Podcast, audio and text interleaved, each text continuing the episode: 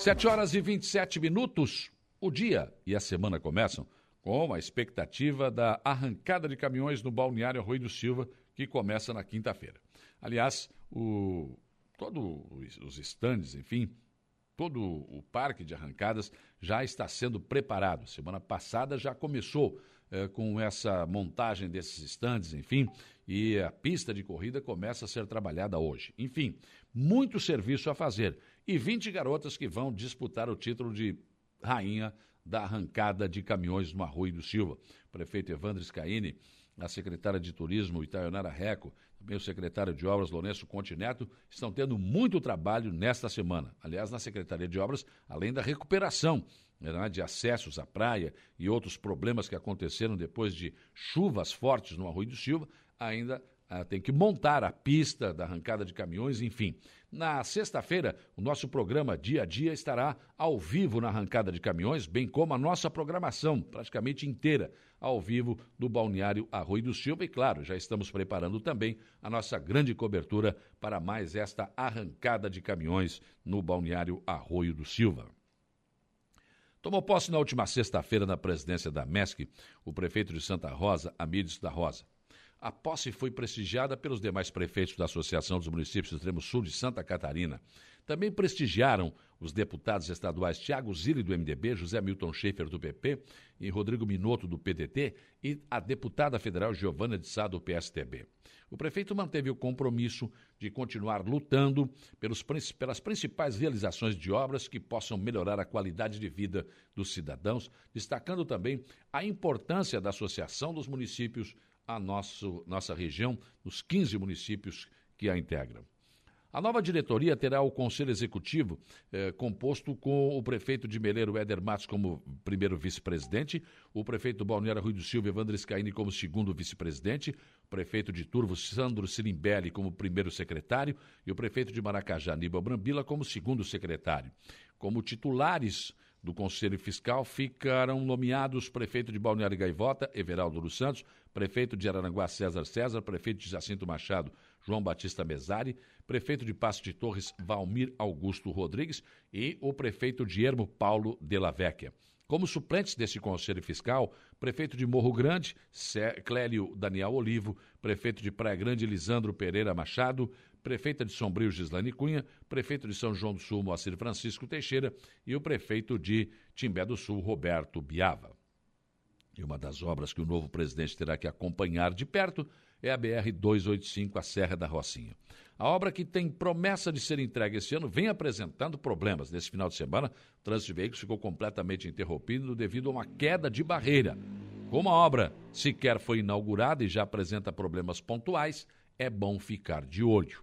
O segundo problema seria a Serra do Faxinal. A obra continua cada dia com sua agonia. Por último, saiu a licença ambiental para suprimir vegetação rasteira. Vegetação rasteira, o que seria? Cortar a grama, o mato? Parece que é isso, tem que ter licença, né?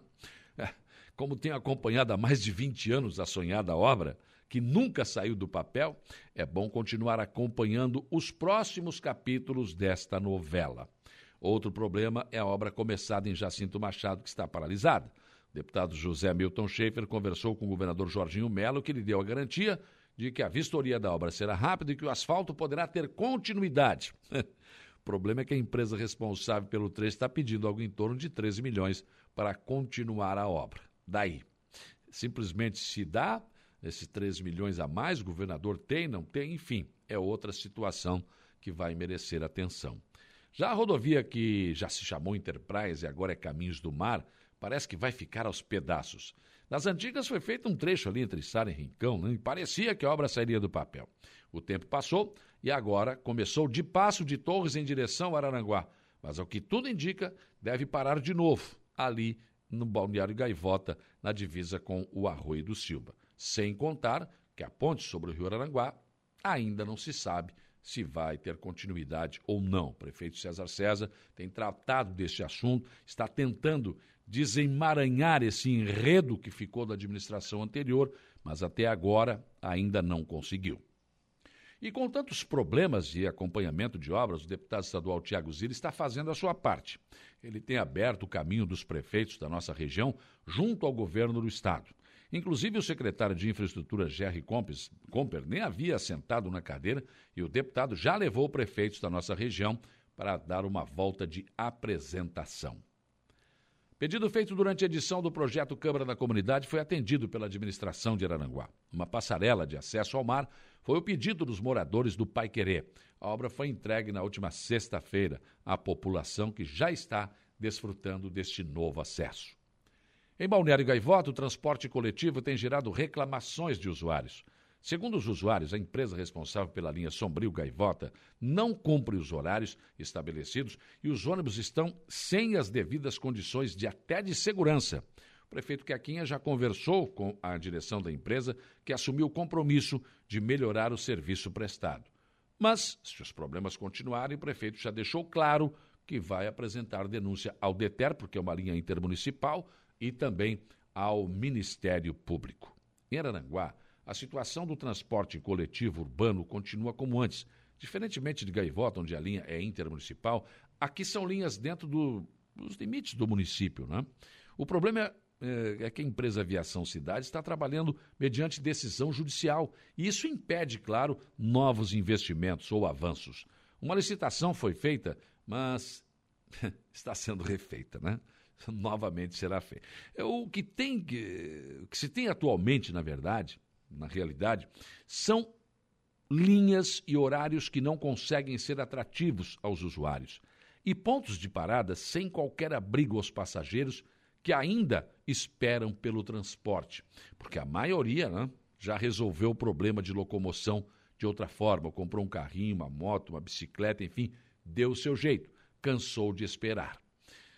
Esse é só mais um problema que restou para resolver nesta administração. Quando saiu a licitação e houve o resultado final, se pensou que estava resolvido. Não, não estava. Houve discordância entre o resultado, enfim, eh, a empresa entendeu que haveria subsídio, não havia, enfim, uma nova licitação está sendo feita.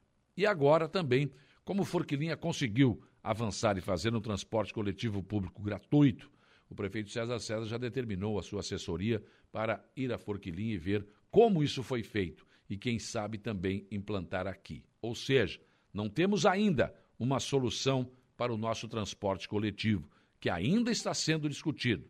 Temos uma cidade com 70 mil habitantes e isso vem sendo empurrado com a barriga há 12 anos. Agora está tendo a devida atenção, mas ainda com dificuldades. Resolver é preciso. Pensem nisso enquanto lhes desejo um bom dia.